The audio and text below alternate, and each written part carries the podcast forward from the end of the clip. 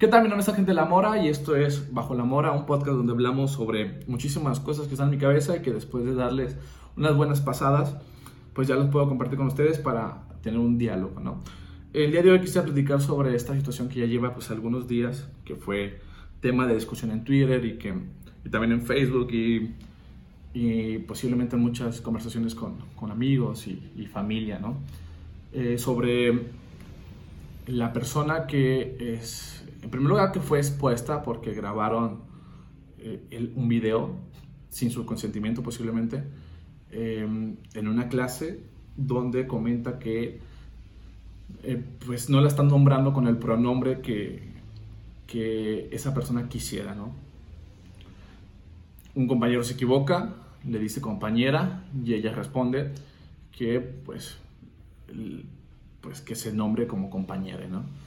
Eh, haciendo referencia a que eh, no se identifica como compañera en lo femenino y que tampoco se identifica como masculino, ¿no? como compañero, sino eh, em, una persona no binaria. Entonces, eh, por eso el, pronombre con el que se identifican las personas no binarias, pues es utilizar la ¿no? Compañere.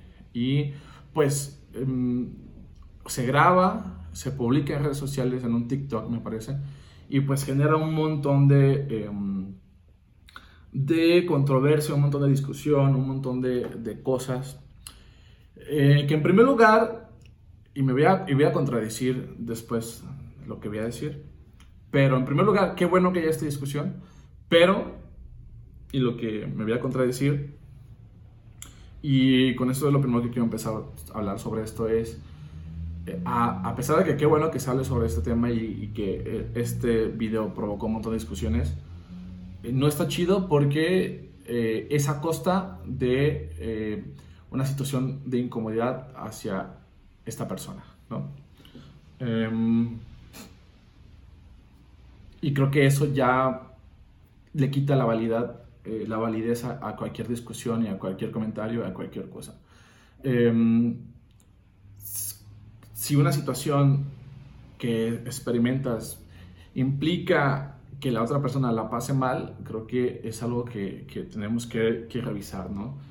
Y entonces ni siquiera lo, buscar lo positivo de que se discutió y, y podemos llegar a ciertas conclusiones, ni siquiera eso que es positivo me parece que está chido, porque fue a costa del sufrimiento o de un mal rato que pasó la persona, ¿no? Eh, la, el, el, el compañero eh, o ella compañere, este, pues se ve que, que rompe en llanto y, y se sale de la videoconferencia, ¿no? Entonces, evidentemente no estaba pasando bien, ¿no? Y aquí no entra la discusión de que es, una tontería, es una cosa muy simple. Aquí no entra estas cosas, ¿vale? Si alguien está pasando mal, o sea, ya es motivo suficiente el verla que la está pasando mal para eh, cambiar la discusión hacia otra cosa, ¿no? La discusión tuvo que haber sido, o nuestro comportamiento tuvo que haber sido desde la empatía, desde el cariño, desde la, el apapacho, desde eh, no sé, cuando alguien está vulnerable, lo que tiene que hacer es abrazarlo. Acobijarlo, acompañarlo. Este, y ya después vemos si fue divertido o no, no sé, me recuerda mucho cuando, eh, en como en un escenario donde los niños se caen y primero nos reímos y ya que vemos que, que el niño se levanta y, y, también se empieza a reír, pues eh, seguimos riéndonos, ¿no? Pero cuando vemos que el niño no se levanta y empieza a llorar, no seguimos riendo, sino que vamos, lo levantamos, lo, le damos a papacho, lo, le, le, damos algo para que deje de llorar, ¿no? Entonces, me parece que eso debe ser la dinámica que debemos de tener, ¿no? Si algo, aunque nos parezca gracioso, vemos que está llevando a, al sufrimiento de una persona, creo que se rompe la, la burla, se rompe cualquier cosa, incluso lo positivo como la discusión. Y el papel que debíamos haber tenido es de acompañar, de apapachar, de dar gesto de solidaridad, ¿no? Cosa que muy pocas personas lo hicieron, ¿no? La mayoría estaba en, en teorizar sobre esto, en, en, complejizar la situación, que está chido, pues, pero, pero debíamos haber partido de la idea de que eh, esta eh, persona la estaba pasando mal y lo primero que debía haber recibido de nosotros, que, que, lo vimos, es eh, palabras de consuelo, de comprensión, de empatía, de, cariño, ¿no? Entonces, em, a, esta persona, no sé que no va a escuchar esto, pues, pero te deseo que la estés pasando muy bien. Espero que puedas recuperarte de este mal momento y y pues no sé, la mejor de la vibra, lo mejor de, de los buenos deseos para que pronto puedas estar chido y puedas seguir continuando con tus estudios y, y lo mejor pues, lo mejor para ti, ¿no? Entonces, eh, creo que cuando vemos la fragilidad lo que tenemos que hacer es cubrir, proteger, acompañar eh, como inercia, ¿no? Como el primer gesto. Cosa que no pasó, cosa que lo que provocó fue eh, burla, eh, en el peor de los casos, y en el mejor de los casos, pues hubo esta discusión eh, chida, ¿no? Que me parece muy interesante la discusión. Eh, quiero partir con esto para dejar claro la posición de, de, que lo primero, es que lo primero que debimos haber hecho fue apapachar. Y pues por esto digo que te mando un, abrazo y, espero que pronto puedas estar bien. Y, y ya después y ahora sí podemos eh, hablar sobre otras cosas, ¿no? Que pues no solamente quiero hablar sobre esto de la empatía, sino que también quiero hablar sobre em, pues lo que implica el lenguaje, ¿no? Que creo que es, no sé, lo que he estado pensando últimamente. Facebook tiene una eh, una cosa que, no sé, no, me llega una notificación cada día de que tengo recuerdos eh, de lo que estaba haciendo en los años pasados. Y me meto a verlos y hay veces que encuentro cosas muy interesantes. Y justamente en estos días em, me llegó un recuerdo donde yo me estaba burlando sobre el lenguaje inclusivo, ¿no? De hace algunos años. Y sí, lo admito, la verdad es que eh, me burlaba y, hacía comentarios que no abonaban nada más que a la burla, ¿no? La verdad es que eh, no me siento avergonzado por eso porque pues eh, era el ángel de aquel tiempo, ¿no? Que no entendía muchas cosas, que no había vivido ciertas cosas, que no había ido terapia, que no había, eh, no había hecho ciertas cosas, ¿no? Entonces, sentir vergüenza y sentir culpa y sentir algo contra ese ángel del pasado, pues me parece un poco agresivo y la verdad es que em, con todo lo que estaba viviendo, pobre Ángel, ¿no? De, la prepa y de la uni, ¿no? Este, entonces, también un abrazo y un apapacho para ese ángel del pasado. Eh, todo va a estar bien. Por lo menos vamos a intentar que todo esté bien, ¿no? Este, pero me hizo, eh, me hizo, me gustó ese ejercicio para darme cuenta de que eh, mi pensamiento ha cambiado, ¿no? Mi, pensamiento ha evolucionado y antes tenía esta opinión eh, negativa y burlesca hacia, el lenguaje, pero ahora tengo una visión distinta, ¿no? Y lo que me gusta, creo, es que eh, esta visión distinta ha sido a través de, eh, de leer, a través de escuchar, a través de compartir, a través de escuchar otras voces. y siento, por ejemplo, que ahora tengo como una, un abanico de referentes teóricos Em, referentes de personas que admiro, de personas que reconozco, de personas que, que, quiero, que han nutrido con sus saberes, con sus conocimientos mi, mi persona y entonces sí, sí, me siento como una, eh, en una analogía, me siento como una, una planta como más, eh, eh, con más flores, ¿no? Y el ángel de ese tiempo, pues ahí estaba medio viviendo, ¿no? pues, pues un chavo de 20 años, pues evidentemente no sabía mucho de la vida, Entonces, y me da consuelo y me, y me, da satisfacción decir, bueno, pues estoy avanzando y estoy aprendiendo más cosas, ¿no? Ojalá que en otros 5 años em, sepa más y, y tenga una, eh, una, visión más amplia de las cosas y, mis interpretaciones sean un poco menos sesgadas o, por lo menos tener claridad de, mis interpretaciones, ¿no? Entonces, eso me da cierta confianza y decir, bueno, creo que lo haciendo un poco bien, ¿no? aunque también es muy sesgado decir eso de mi, propio pensamiento, ¿no? Pero sí creo que este pensamiento que ahora tengo, que he construido, no lo he construido solo, sino es eh, una construcción social con personas que quiero mucho, personas que admiro mucho.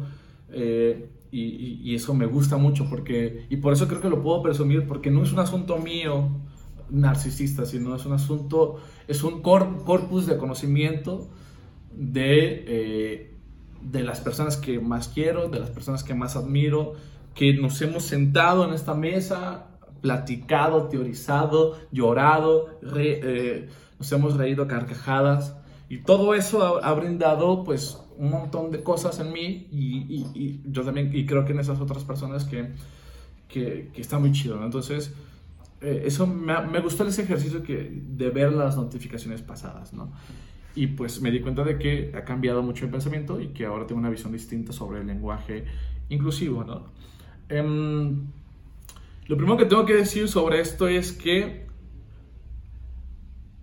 todas las luchas, todos los problemas, todos los conflictos, todos los activismos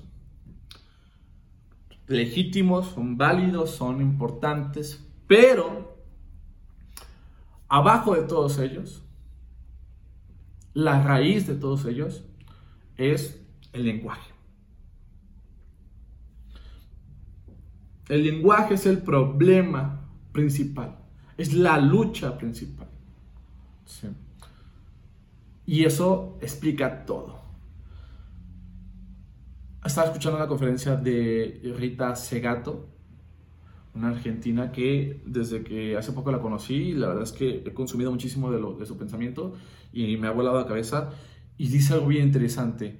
Antes de poder generar todas las revoluciones, todas las independencias, todas las luchas, tenemos que nombrarlas, tenemos que decirlas. Y eso permite la concretación de esa lucha o de ese activismo, de esa independencia. ¿no?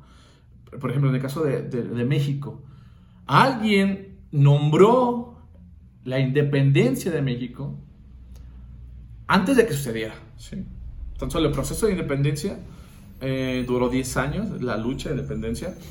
Eh, la guerra de independencia, el conflicto bélico duró 10 años, pero el proceso de idear, de imaginar y de nombrar la independencia eh, política o, independencia territorial de México se construyó primero. ¿sí? En estas reuniones de conspiración de, estas personas que no creo que hayan sido las únicas. Bueno, a lo, largo de toda América eh, Latina hubo muchas reuniones de conspiraciones, ¿no? Entonces, primero se habló y, se, y, pareció posible a través del lenguaje la independencia de México y después se concretó esa independencia. Entonces, la palabra precede a todo, el lenguaje precede a todo. Entonces, por eso es la lucha, por eso es justamente lo más importante de, eh, de, este, eh, de esta cosa que llamamos vida, de esta cosa que llamamos estar en el mundo. Porque todo lo demás es consecuencia del lenguaje. Y eso, y por eso genera tanto conflicto. Algo, algo que me pareció muy interesante de algo que dijo eh, Yasnaya, que es una lingüista eh, oaxaqueña, Mije Ayuk, que si no fuera tan importante, no causaría tanto conflicto. ¿sí? Si, no si no fuera algo tan fundamental, no habría estas discusiones en televisión, en redes sociales, no habría tanta burla para deslegitimizar esto. ¿sí? fuera, si fuera algo simple, em, no tendría sentido. nadie hablaría de eso. Y me recuerda, por ejemplo, cuando eh, en, la primaria, fue cuando me tocó a mí, hablábamos con la F, ¿no? Ya estábamos hablando con la F, ¿no? Si Fisafo sabe que no, no me acuerdo, nunca supe. Y era una cosa de niños, era una cosa de, de ahí, y nadie nunca hizo nada al respecto, porque eso no tuvo relevancia y verdaderamente eso no afectaba nada. No es relevante, ¿no? Así como otras cosas que suceden que no son relevantes, no, no generan nada. Si esto del lenguaje inclusivo genera tanto, es porque es importante y es porque es fundamental. Si no, pasaría desapercibido. ¿sí? Entonces, mueve mucho, mueve muchísimo. Presenta o incorpora en la realidad un discurso que no estaba. Y eso cambia las reglas del juego y eso cambia la estructura que, entendemos del mundo. Entonces, por eso eh, es tan, por eso es tan importante y por eso genera tanto conflicto. Si no, no tendríamos a un premio Nobel de literatura como Vargas Llosa riéndose y hablando y eh, eh, utilizando su, su, poder como su estatus como premio Nobel para ridiculizar eh, el lenguaje, ¿no? O sea, no tendría sentido. Si no fuera tan importante, la respuesta de él hubiera sido, no tengo ninguna opinión al respecto, ¿no? No me merece ninguna opinión al respecto. Si no fuera eh, importante, esa hubiera sido su respuesta, ¿no? Pero como sí es fundamental y como esa, eh, ese lenguaje o esa reforma o esa transformación del lenguaje transgrede y, genera otras posibilidades, por eso estás generando tanto miedo y tanto conflicto. Y, el miedo se manifiesta en, ridiculizar. Entonces, no me extraña, ahora que lo entiendo, que cause tanto conflicto. Por eso me parece que es el lenguaje es la lucha. Y todo lo demás será por añadidura. Se tiene que nombrar primero y ya después se concretan las luchas. Se tiene que imaginar, se tiene que eh, eh, palplar, no, ay, perdón, no sé, eh, en el lenguaje para después concretarse en, en, la realidad. ¿no? Hay una frase que me gusta mucho de em, Fabián Villegas que dice que toda lengua colonial encubre más realidades de las que explica. Al final el lenguaje sirve para explicar y para entender el mundo y para ver el mundo y para eh, estar en el mundo. Y la visión que tiene él es que la, lengua colonial, el idioma colonial, que se impone, lo que hace es esconder más realidades, esconder partes del mundo más, esconde más que las cosas que nos explica, que las cosas que nos, que nos muestra. El lenguaje es esta, em, es esta lámpara en medio de la noche que tiene poca capacidad, que tiene poca eh, distancia de, de, utilidad. Y al momento que enfocamos una parte, hay, otra, hay otras partes que no podemos ver. el lenguaje nos permite entender una realidad, pero también nos limita a entender otras realidades. Por eso em, eh, muchas personas dicen, pues es que lo, que sirve es entender varios lenguajes, ¿no? Y para tener diferentes luces. Eh, y las personas que son políglotas, pues creo que tienen una visión muy interesante del mundo. Por ejemplo, no es casualidad que una de las personas más brillantes y, y grandes de, de, la literatura eh, en el mundo sea Borges que era políglota, ¿no? Que, que, o sea, él era la manifestación, voy a decir una cosa bien exagerada, pero él era la encarnación del lenguaje. Borges era la encarnación del lenguaje. No tengo pruebas, bueno, algunas, pero tengo cero dudas. El lenguaje se hizo carne en Borges, ¿no? Eh, la única prueba que tengo es que él aprendió alemán solo. Eso es lo que me parece bien, bien loco, ¿no? Evidentemente, Borges estaba en un nivel muy, muy distinto que todos los humanos, ¿no? Y eso, y al momento de acceder a diferentes idiomas, le permitió iluminar el mundo de diferentes lugares y por eso su literatura es tan grande, ¿no? Pero uno que nomás tiene una, una, una lámpara, un, idioma, y que eh, en realidad ni siquiera es tan buena mi, dominio del español, pues mi, mi, luz es así, ¿no? y, hay un montón de oscuridad. Entonces, una lengua colonial, una lengua que se ha impuesto sobre otro, otro pueblo, encubre, o sea, oculta más cosas de las que nos ayuda a ver. Y, y, durante todo este tiempo ha estado oculto un montón de cosas que no deberían haber estado ocultas. Hay una premisa feminista que me encanta que dice, lo que no se nombra no existe. Justamente es esto. Lo que no se nombra, lo que no se pone en la luz, pues no se ve. Entonces tenemos que nombrarlo, tenemos que darle luz para poder verlo y para saber que está ahí. Y, y durante mucho tiempo no se nombraba a las mujeres. Entonces no estaban. Y durante mucho tiempo no se nombraba a las personas que no se identifican como hombres como mujeres, ¿no? Entonces hay que nombrarlas a esas personas. Y aún nos falta nombrar a un montón de otras cosas que están, pero que todavía no hemos podido ver.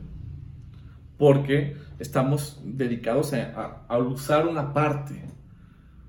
¿Cuántas cosas nos estamos perdiendo de la realidad porque no tenemos la capacidad de, em, de alumbrarlo. Una es un proceso natural, eh, no, natural, perdón, porque estoy siendo muy vargalloso. Es una evolución em, cultural que va avanzando de manera de inercia.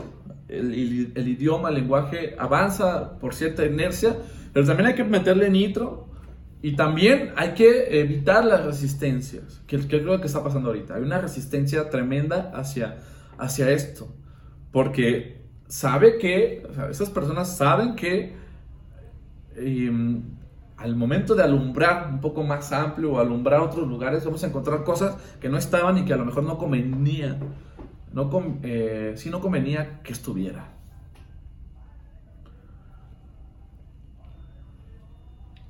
Y al momento de, de, darle luz y de, saber que existen, ah, pues ah, eso, eso, eso, que estaba em, oculto, pues va a tener que salir y, presentarse ante el mundo y, y, debemos entenderlo y, debemos de aprender a habitar con el, en el mundo, ¿no?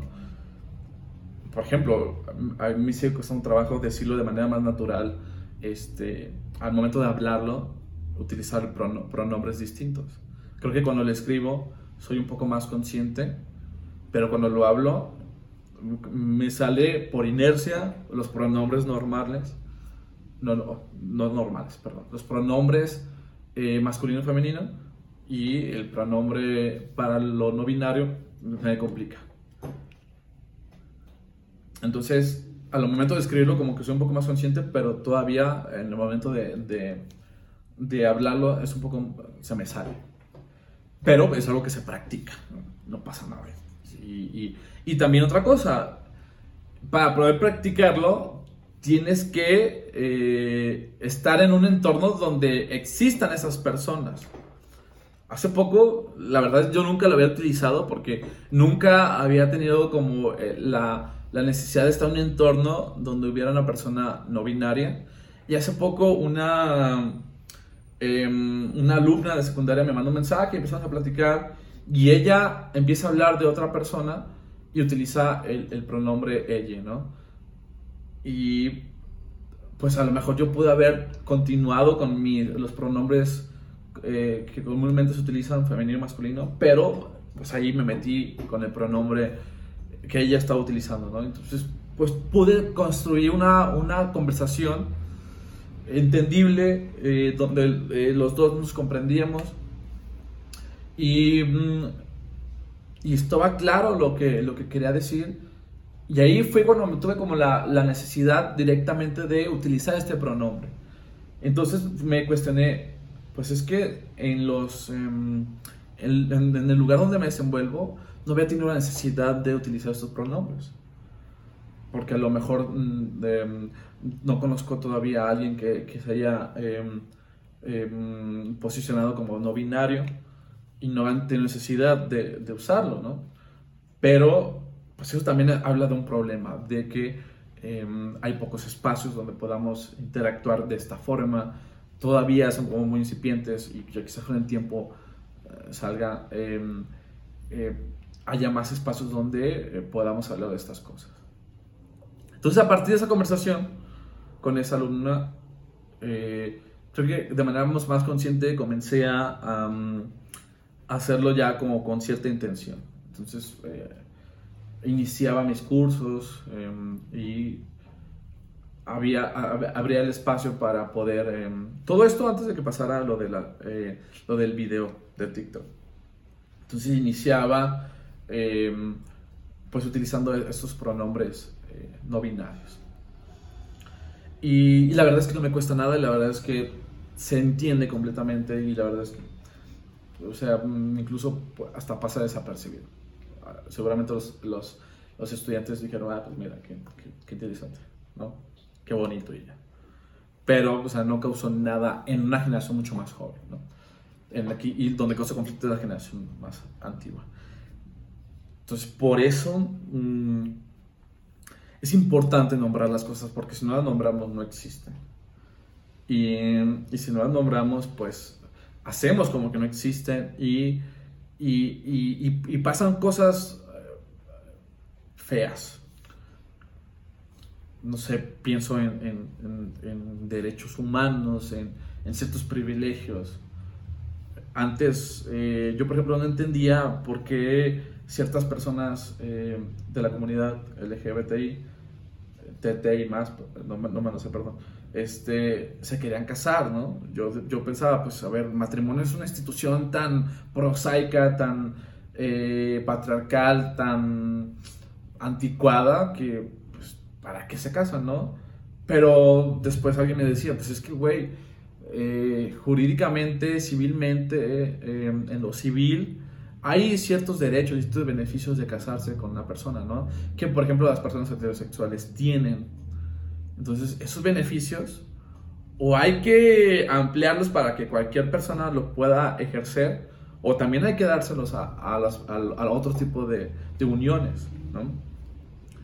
Por ejemplo, la pensión. Una persona en un matrimonio civil, eh, te mueres trabajador y pues queda una pensión para tu pareja. Pues entonces las personas homosexuales, lesbianas, eh, que no estaban casadas al civil, pues no, se morían y, pues no había este beneficio, que pues es un beneficio que, que debemos de, de, ejercer. Entonces, pues qué chido que en muchas partes del Estado, del Estado mexicano, ya puedan tener estas uniones para que puedan ejercer esos, esos beneficios. Y así otros. Algo que también creo que escuchaba, la verdad no estoy tan seguro, tengo que investigar más, pero ahorita, por ejemplo, creo que puedes juntar tus puntos del Infonavit comprar con cualquier persona. Es algo que me parece muy interesante. Ya no necesitas estar forzosamente casado, sino que lo puedes em, hacer para cualquier persona. Y eso es justamente lo, lo que se debe hacer. Si no nos podemos casar, si no podemos tener una unión civil que me da ciertos beneficios, pues esos beneficios hazlos para todo el mundo. No importa que no estemos casados, esta persona y yo, somos hombres, no importa que estemos casados, somos mujeres, no importa que no estemos casados, pero pues damos la chance para juntar nuestros eh, puntos de Infonavit y comprar una casa, ¿no? Y ya, pues al final, si no te pagamos, pues nos jodes a los dos. Y si, nos, y si ya nos separamos, pues la vendemos y cada quien se queda con la feria. No pasa nada. Al final tú terminas ganando, ¿no? La constructora y el gobierno. Entonces, eh, ahí me parece como un, gran avance. Si es cierto eso, que escuché que ya te puedes eh, juntar para tu casa con cualquier otra persona, pues eso fue un, avance que me parece muy, muy interesante, muy bueno.